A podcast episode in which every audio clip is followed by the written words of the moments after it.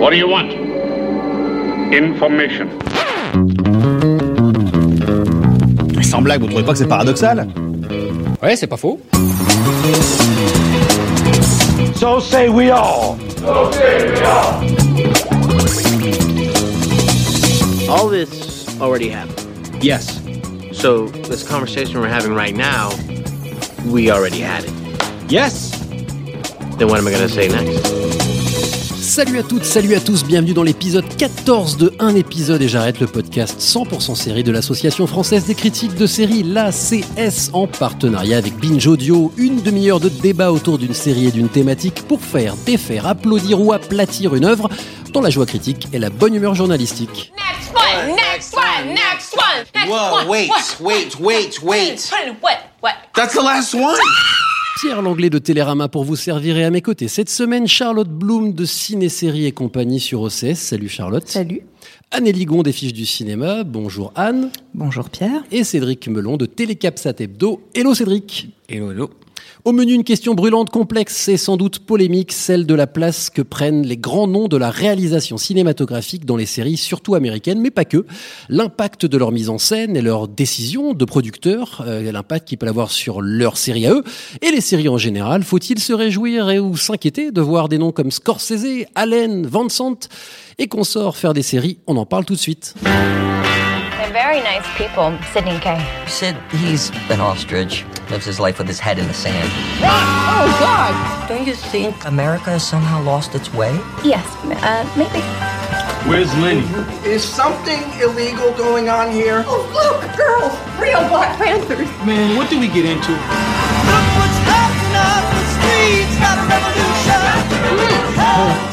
She does is criticize me and she eats my navel oranges. I don't dislike you. It's just everything that you stand for. I would admit it's been exciting. I'm gonna burn my bra.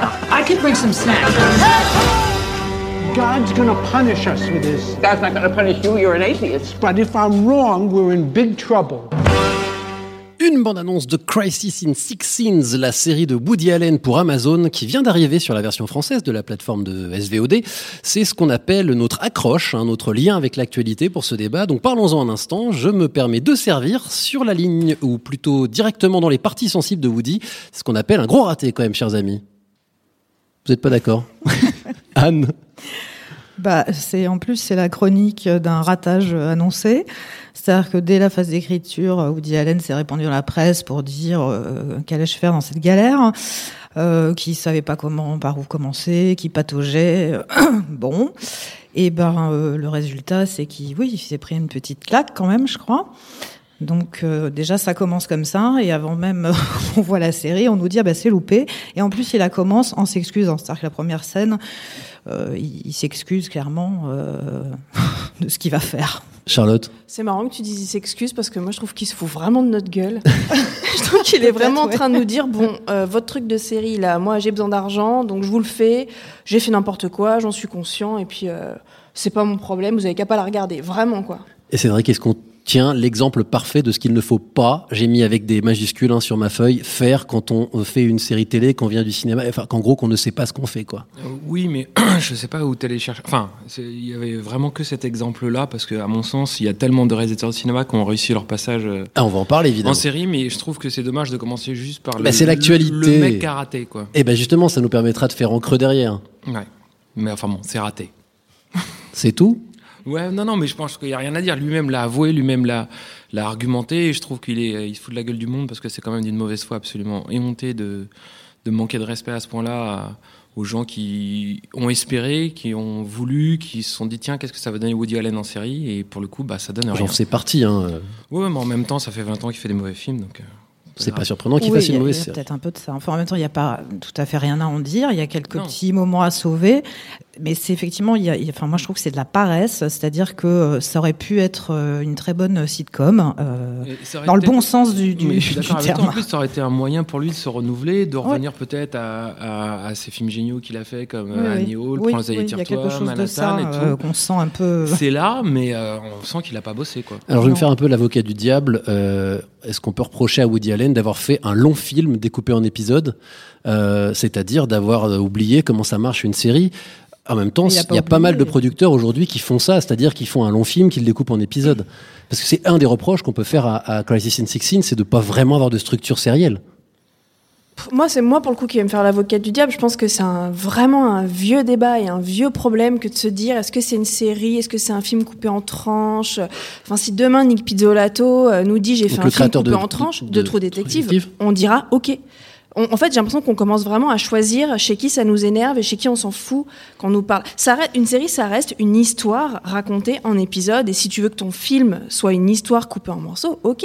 Le problème, en fait, c'est pas que son, sa série c'est un film coupé en morceaux. Le problème, c'est que sa série est nulle. C'est un autre problème. Et je, te rejoins, je complète exactement ce que tu viens de dire en disant que il se trouve que les séries qu'on préfère, enfin en tout cas moi c'est- mon cas, c'est celles qui racontent une histoire et qui n'ont pas l'air d'être découpées en morceaux, quel que soit le nombre d'épisodes. C'est la ligne narrative principale qui va m'amener d'un endroit A à un endroit B et avec, avec des rebondissements et des choses comme ça. Donc c'est pas forcément une structure sérielle qui fait qu'une série est ratée ou parce qu'un cinéaste est arrivé dessus. Oui, alors quand Woody Allen dit, euh, il a dit, hein, j'ai aucune idée de ce que je fais, tu le disais Anne, c'est ça pourrait ne pas être une si mauvaise nouvelle que ça, puisque en fait finalement on est assez preneur aujourd'hui de, séries qui euh, oublient des codes, qui sortent des codes, qui réinventent des façons de raconter des histoires, qui changent de format. On parlait la semaine dernière de Sherlock, de ces séries qui, qui finalement sont hors du cadre. Donc pourquoi pas les gens qui viennent de l'extérieur, y compris les réalisateurs de cinéma, évidemment on va en venir, c'est le sujet de cette discussion, euh, pourraient apporter. euh, alors euh, Woody Allen l'a dit avec un peu de cynisme,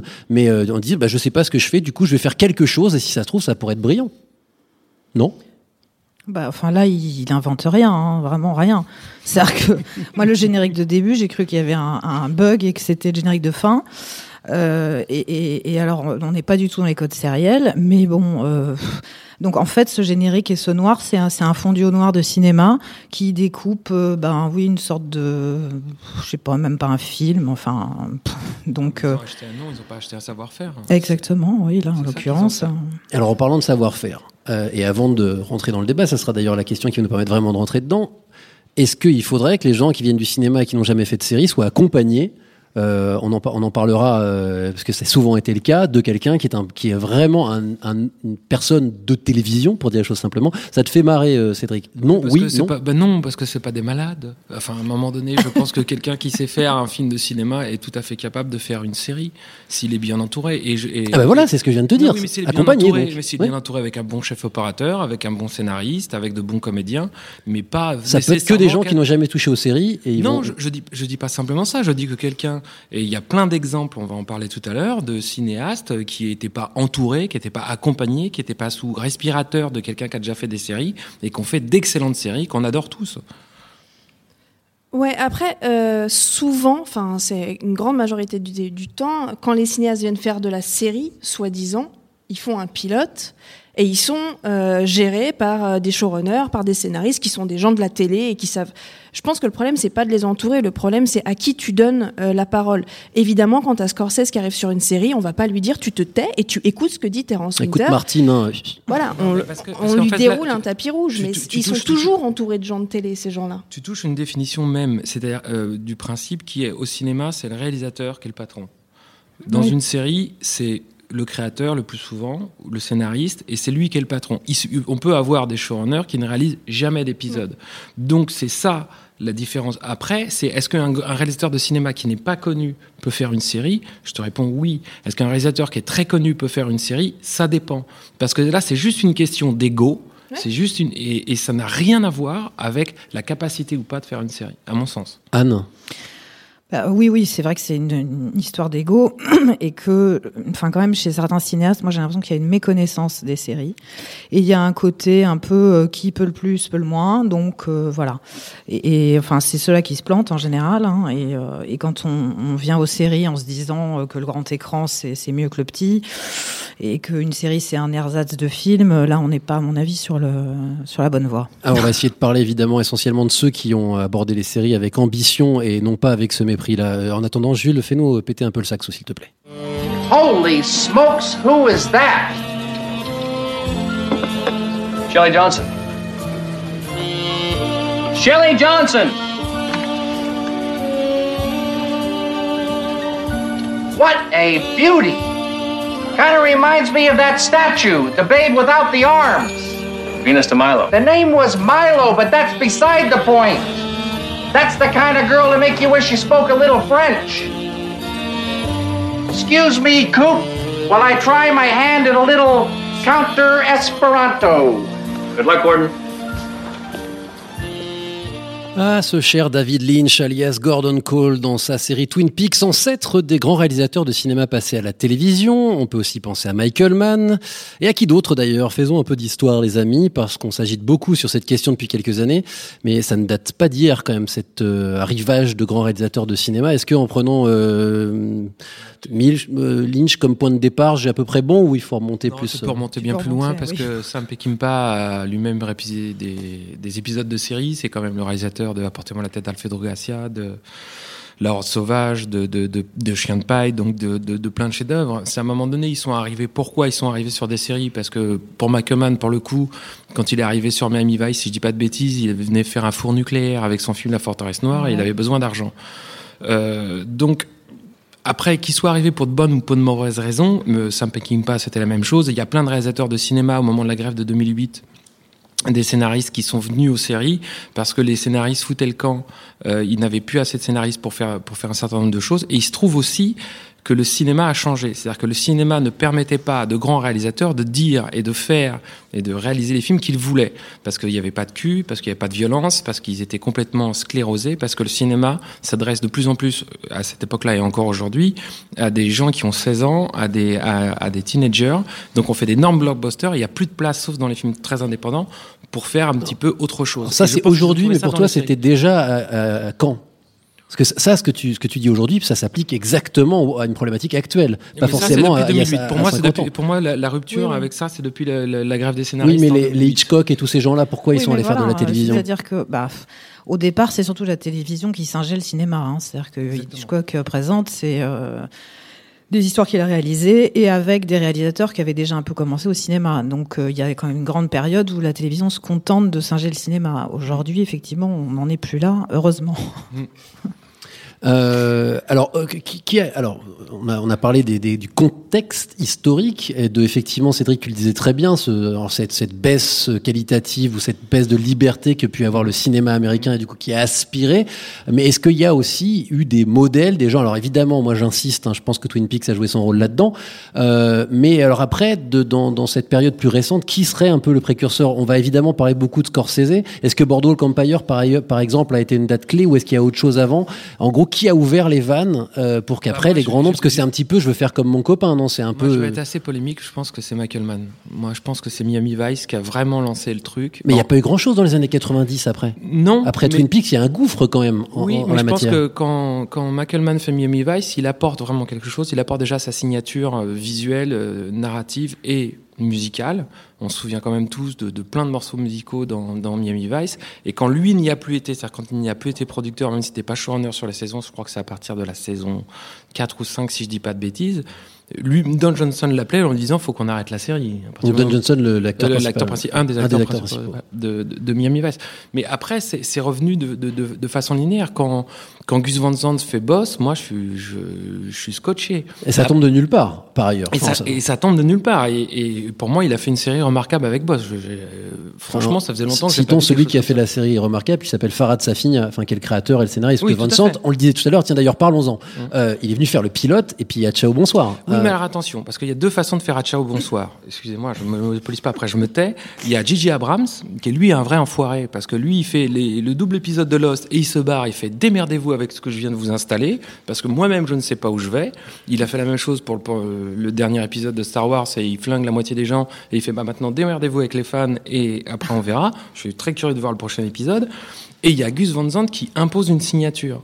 Qui, qui, qui vraiment donne le ton. Et après, il a su, et, pardon, le showrunner de la série a su s'entourer des bonnes personnes pour continuer ça. Ce qui est pas, ce qui n'est pas arrivé par exemple sur vinyle avec euh, avec Scorsese, qui lui aussi Ah, qui a fait une JJ là sur ce coup-là. Il a fait il a un pilote qui défonce Ah bah tout oui, ce qui oui. bouge. Et alors derrière, comment tu Oui, te relèves je, quoi je pense qu'il s'est dit dans sa tête, moi je me fous, je m'en fous, je vais faire un long métrage Oui, de deux heures, je vais faire exactement ce que je veux je faire, et derrière je salut, m'en hein. moque. Ouais. Mais éperdument. Ouais. Par contre, le- l'exemple type du mec venu du cinéma qui a fait une excellente série de A à Z, c'est Fukuniga, euh, Fu- Fukunaga. Fukunaga, pardon, qui a fait la première saison de True Detective. La preuve en est qu'avec le même auteur la saison 2, avec des réalisateurs différents, on n'a pas le même résultat. Oui, et alors puis enfin il y a plein d'autres problèmes avec la saison de True Détective, mais on va pas s'acharner. Enfin, ça fait déjà quelques temps qu'on s'acharne dessus. Euh, Ça mériterait d'être en permettrait de, de, de, de parler de Steven Soderbergh et de The Nick quand même. Euh, qui pour moi est le Lynch d'aujourd'hui. Parce qu'il a tout réalisé En tout cas, au début de Twin Peaks, où Lynch était vraiment son enfant. Euh... Me regarde pas comme ça.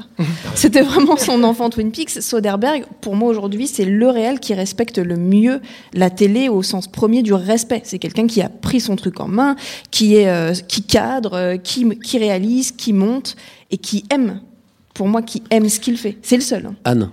Bah, alors oui, je, je suis d'accord avec ce que tu dis, c'est-à-dire qu'il a l'honnêteté de réaliser, de faire le job. euh, ok. Après, moi, je suis pas euh, emballée par le résultat parce Mais j'aime que. pas Nick, hein. Bah J'aime- voilà. Moi, j'aime bien, Alors voilà. J'aime la télé en fait. Après, Voilà. je trouve que c'est Oui, une oui. série chiante. Mais oui, bon. bah voilà, mais parce que euh, il y a ce côté euh, un peu esthétisant qui, qui cache pas complètement les, les faiblesses du scénario. quoi. Alors, Donc, question euh, importante et, et très large. Qu'est-ce que ces réalisateurs apportent? C'est-à-dire, est-ce que c'est, est-ce, est-ce que, outre, bah, je sais pas, hein, de l'argent, j'imagine, et une visibilité, comme c'est souvent le cas avec des grands noms, est-ce qu'il y a, euh, je sais pas, une sens du, un sens du cadrage, quelque chose d'esthétique? Non, mais attention, je- Cédric, je, je ne fais que poser des questions. Je, non, mais je sens que je ne fais que bouger. Je vais m'écarter, parce qu'il va m'arriver une violence tout à l'heure.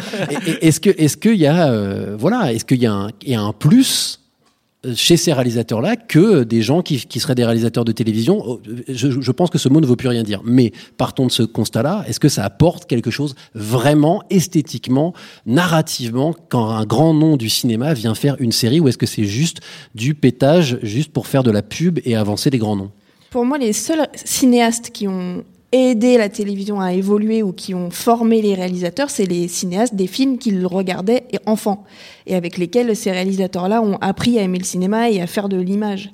Je Ah, aucun donc pas les gens à- qui ont fait les séries elles-mêmes, absolument ceux pas. qui ont influencé ceux qui Oui. font les séries. Leur- c'est leur- leurs icônes. À part Kari Fukunaga, effectivement, sur True Detective, où il nous a fait un chef-d'œuvre sorti de nulle part. Et c'est pas un gros, enfin, c'était pas, C'était pas une- un grand nom, nom Fukunaga. du C'était un bon nom du cinéma Il s'est mis au service Mais de. C'est parce que c'est un exemple. Si on parle de True Detective, je suis sûr que si on demande à 50 personnes qu'est-ce qu'ils retiennent de True Detective et qui ont aimé, ils vont te répondre que c'est le plan séquence de l'épisode 5, je crois, à la euh, 4.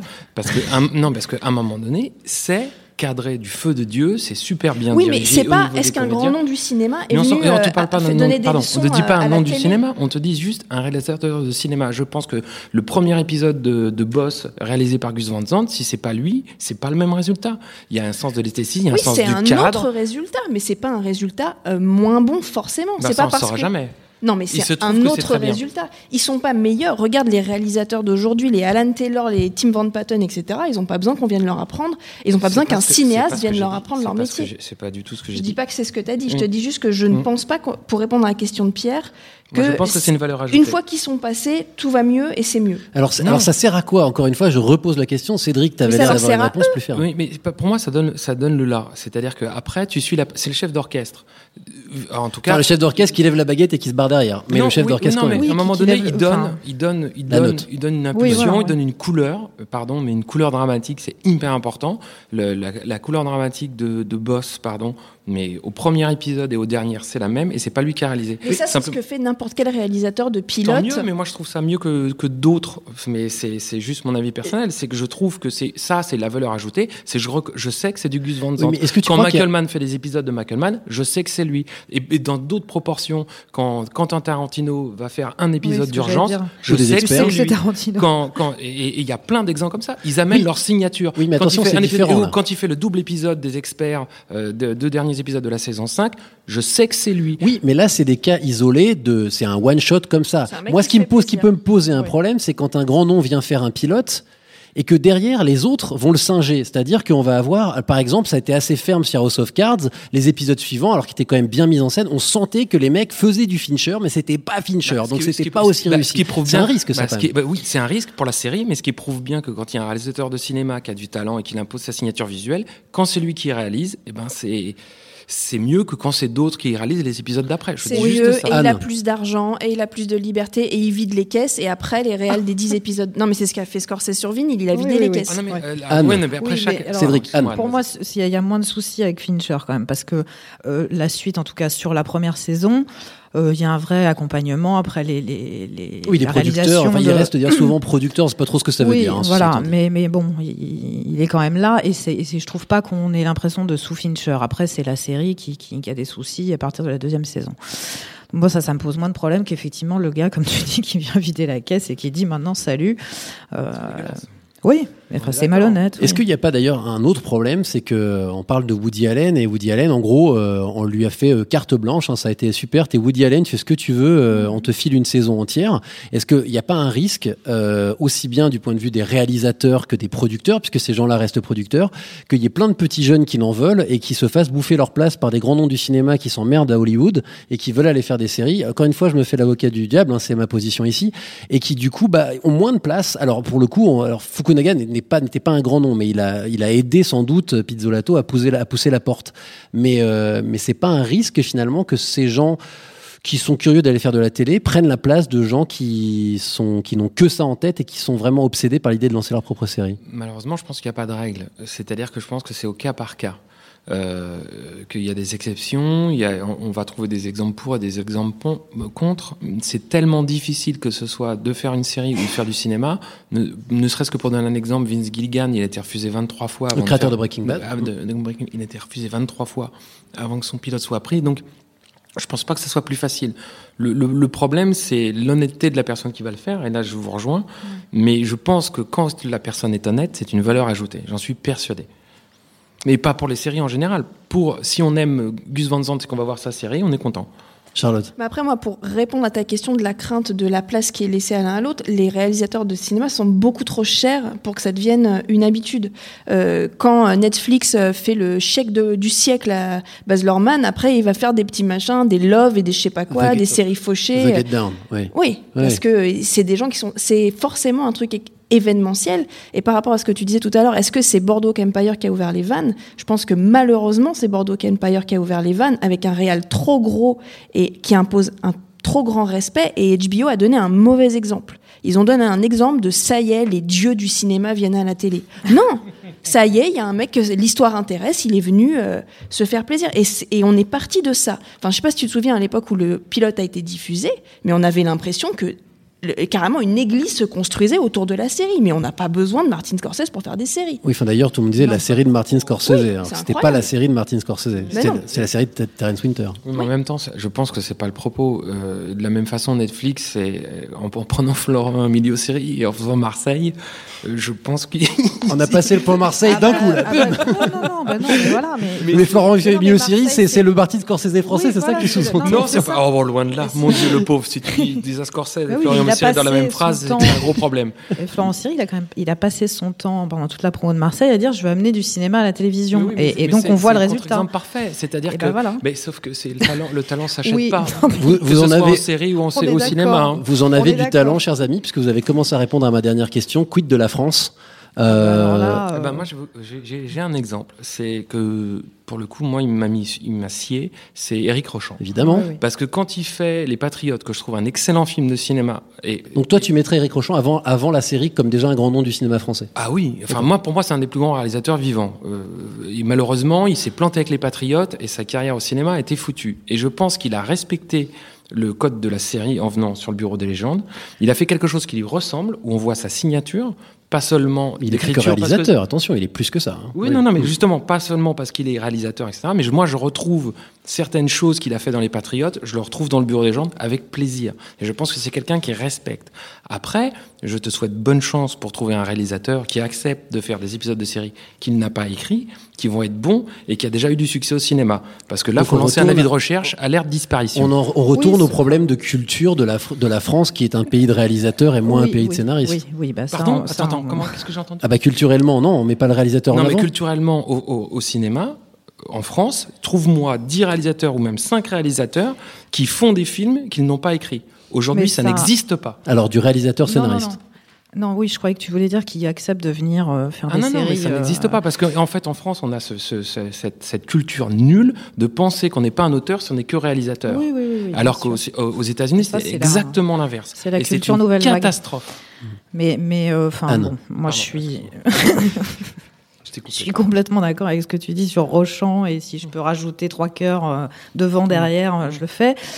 parce que euh, il a euh, surtout compris euh, comment euh, on travaillait à l'américaine, hein, c'est-à-dire qu'il y a une équipe de scénaristes, que euh, on, on écrit, on tourne, on monte, tout ça, ça se chevauche, et que comme ça, on livre une saison par an. Après, bon, il dit lui-même qu'il commence à être un peu rincé, hein. Mais euh, voilà. J'ai- un exemple, pardon. euh, je- je- je- je- Le jour où Jacques Audiard vient faire une série, mais j'y vais direct en Cédric. Clapiche a fait les premiers épisodes de 10%. Voilà un exemple de quelqu'un qui n'a pas écrit la série, qui est venu tourner les premiers épisodes. Qui certainement il a été pour quelque chose dans que la dynamique je pense que euh, de la série. Cla- Clapiche, avec tout le respect qu'on lui doit, est un plus grand, euh, comment dirais-je, euh, scénariste, apporteur d'idées, vecteur d'un courant, que réalisateur. Oh, bah, la réelle de 10%, c'est quand même pas. euh, c'est rien. En fait. Oui, c'est pas grand chose, mais il y, a y un, il y a un bon rythme. Enfin, c'est important ces choses-là. La direction d'acteur, par exemple. Parlons-en de la Bah direction oui, d'acteur. lui, deux, 10%. après, après c'est c'est pas ça, c'est que surtout le sujet euh, est très parlant. Ensuite, merci le monteur pour le rythme. Effectivement, s'il n'y avait pas les plans qu'il faut, d'accord. Mais est-ce que quelqu'un se souvient et peut me dire c'est quoi la signature visuelle de 10% Allez, on s'écoute un bref extrait de Boss avant de laisser la parole au public. Moral turpitude. That's what I want to talk about. You know why? Because even though I am a bad man and have done some bad fucking things, I've always known why. And when I look into the face of another bad man, I see his deeds and I know his fucking soul. Un extrait du pilote de Boss réalisé donc par Gus Van Sant, on en a parlé un petit peu ici. Kelsey Grammer a une scène extraordinaire. Ceux qui ne connaissent pas Boss, euh, allez-y. hein, il y a malheureusement que deux saisons, mais euh, très très belle série. Euh, assez causé. Allez, place au public de un épisode et j'arrête. Vous pensez que les séries n'ont pas besoin des réels de cinéma? Ou votre télé est aussi grande que l'écran du Grand Rex? Et du coup, ciné et série, c'est pareil pour vous. Vous avez envie de poursuivre ce débat avec nous? La parole est à vous. Bonjour. Bonjour. Euh, ma question porte sur un peu le regard qu'ont le cinéma et le, et le réalisateur sur les séries, euh, la perception. Euh, il m'est arrivé d'avoir des discussions avec des cinéphiles qui avaient tendance à dénigrer, voire mépriser euh, ma passion pour les séries. Et je crois que ça a été vrai, ça, que ça a été tendance à être considéré comme un art mineur un peu, que c'est plus vraiment le cas aujourd'hui. Maintenant, euh, tout le monde reconnaît, le cinéma y compris, euh, que c'est un art visuel au même titre que le septième art. Il faudrait savoir où s'est fait un peu la bascule, où s'est fait le changement de mentalité, comment les séries ont été amenées à, ont été amenées à être perçues di- différemment par le cinéma. Bah, ça, c'est la création de la CS, hein, 2014, je crois. plus sérieux, plus sérieusement, plus sérieusement, Très Cédric. sincèrement, je pense que ça s'est pas fait en un jour. C'est comme l'évolution euh, des choses. C'est que euh, c'est pas parce qu'il y a des grands noms du cinéma qui sont venus sur les séries qu'on s'est dit tiens les séries ça va être intéressant. Faut surtout pas dire ça. Je pense que simplement quand il y a eu des séries de qualité, que ça commençait à savoir qu'il y a eu une base de, les gens se sont intéressés un peu plus à ça entre guillemets les producteurs et les choses se sont faites petit à petit. Je pense pas qu'il y a, enfin à mon sens, il n'y a pas de moment clé. Peut-être Twin Peaks. Mais ça serait vraiment le seul truc où on se dit tiens, Oui, aux États-Unis en tout que ça cas. veut dire qu'il n'y avait pas en de France, ça a pris avant plus de temps. hein. La, la bascule n'est pas complètement faite d'ailleurs. En Non, France, parce qu'on on n'a pas encore fait de dedans. bonnes séries. Ouais. Ouais, ouais, on commence à en faire. Regarde tout le bien que tu as dit du bureau des légendes. Oui, oui. Ah, je dis bonne avec Bah un S oui, à la oui, fin. enfin, puis c'est une histoire de, de, de moyens euh, financiers, de. de Enfin voilà, oui, effectivement, c'est une évolution. Moi, Oui. je, je- oui, enfin, j'espère qu'en France, euh, moi, c'est l'école Rochant là. euh, Il si- faut faire de la série d'auteur, mais pas, ça veut pas dire la même chose que le cinéma Si- d'auteur, si mais si tu savais le, cahier des charges qu'il y a pour un auteur, pour, pour, un- pour quelqu'un qui veut faire une série, le cahier des charges qui est imposé par les chaînes, tu te dis que c'est un miracle absolu qu'il y ait des bonnes séries en France. Moi, il y a quand même, en gros, une question générationnelle aussi, il faut le dire. Euh, Il y a une vieille garde, alors je ne mettrai pas de limite d'âge, hein, et il y a des contre-exemples d'ailleurs, il y y a- tout à fait des contre-exemples, mais qui, qui est encore, euh, en gros, pense que le cinéma, euh, que les séries, c'est le- la petite sœur des- du cinéma, euh, avec un, un regard un peu méprisant. Euh, et il y a, aujourd'hui, c'est quand même très difficile de trouver quelqu'un, allez, je dirais, de moins de 40 ans, euh, voire de moins de 50, euh, qui, euh, qui, oui, Cédric, euh, qui, euh, qui dirait que les séries sont inférieures au cinéma. Je crois que je- aujourd'hui, c'est, ça reste malheureusement coincé pour les plus âgés. Et, et, et puis, et, et tu n'as pas l'air d'accord, Cédric. Non, c'est pas ça, c'est mais que- c'est, c'est c'est malheureusement beaucoup de ces gens-là sont encore Non, des décideurs c'est- et c'est, ça pose c'est problème. ça le problème. C'est quand on dit il y a un cinéma de genre, non, il y a un bon cinéma ou il y a un mauvais cinéma. Et les séries, c'est exactement la même chose. Il y a de bonnes séries ou il y a de mauvaises séries. Et les, les, les, les faire se bagarrer entre les deux, simplement parce qu'il y a des ponts entre les acteurs, les réalisateurs, les producteurs, ça n'a pas de sens. C'est il y a où il y a des bonnes séries, où il y a de bons films. Charlotte, le Et- mot de la fin, c'est pour oui, toi. non, c'est juste pour. Je, je voudrais rebondir sur ce que tu dis, c'est générationnel. C'est aussi qu'il y a toute une génération de, de showrunners, de scénaristes, de réalisateurs qui aujourd'hui travaillent à la télévision américaine et qui ont grandi en regardant des films. Et ça marche à et la qui ont télé trouvé française une maison à la télé plus qu'au cinéma où on, ne leur ouvrait pas la porte et qui ont révolutionné la télé et qui en ont fait un objet cinématographique Euh, pour Breaking Bad, pour Les Sopranos, euh, pour Six Feet Under et toutes ces choses-là. Et ça marche aussi un peu pour la télé française. Enfin voilà, je, je rebondis là-dessus. Moi, je parle de plus en plus souvent avec des scénaristes qui, qui sont qui sont qui n'ont jamais été euh, complètement dingues à l'idée de faire un film et qui tout de suite sont dit moi ce que je veux faire c'est une série. Euh, évidemment, on en parle de scénaristes, mais je pense que ça sera de plus en plus le cas des réals, même si tout à fait Cédric qui soulevait un bon point tout à l'heure, ça reste encore des réals scénaristes aujourd'hui en France qui se jettent dans ce bain-là et c'est pas encore tout à fait le cas des, des réalisateurs de se dire allez hop moi ce que je veux faire c'est juste les, les scénarios des autres les tourner pour la télévision. C'est peut-être quelque chose qui va être amené à se développer mais qui n'est pas encore très fort en France. Et on terminera là-dessus. Ce 14e épisode de Un épisode et j'arrête, le podcast de l'ACS, l'Association française des critiques de séries, en partenariat avec Binge Audio. Merci à Charlotte Bloom d'OCS, Cédric Melon de Télécapsat Hebdo et Anne Ligon, les fiches du cinéma. Merci aussi à l'équipe de Binge Audio et en particulier à Jules Cro à la technique. Merci enfin au public de l'antenne, ici dans le 11e arrondissement parisien. Merci à vous.